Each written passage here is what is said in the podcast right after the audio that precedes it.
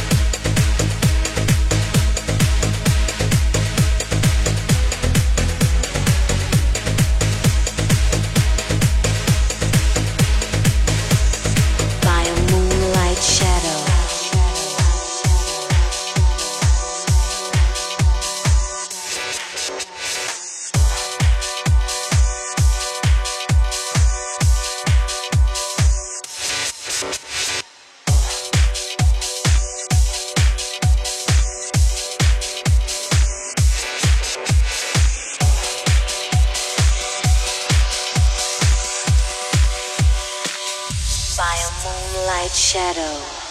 The last that ever she saw him, carried away by a moonlight shadow, he passed on worried and warning, carried away by a moonlight shadow, lost in a river last Saturday night, far away on the other side. He was caught in the middle of a desperate fight, and she couldn't find how to push through.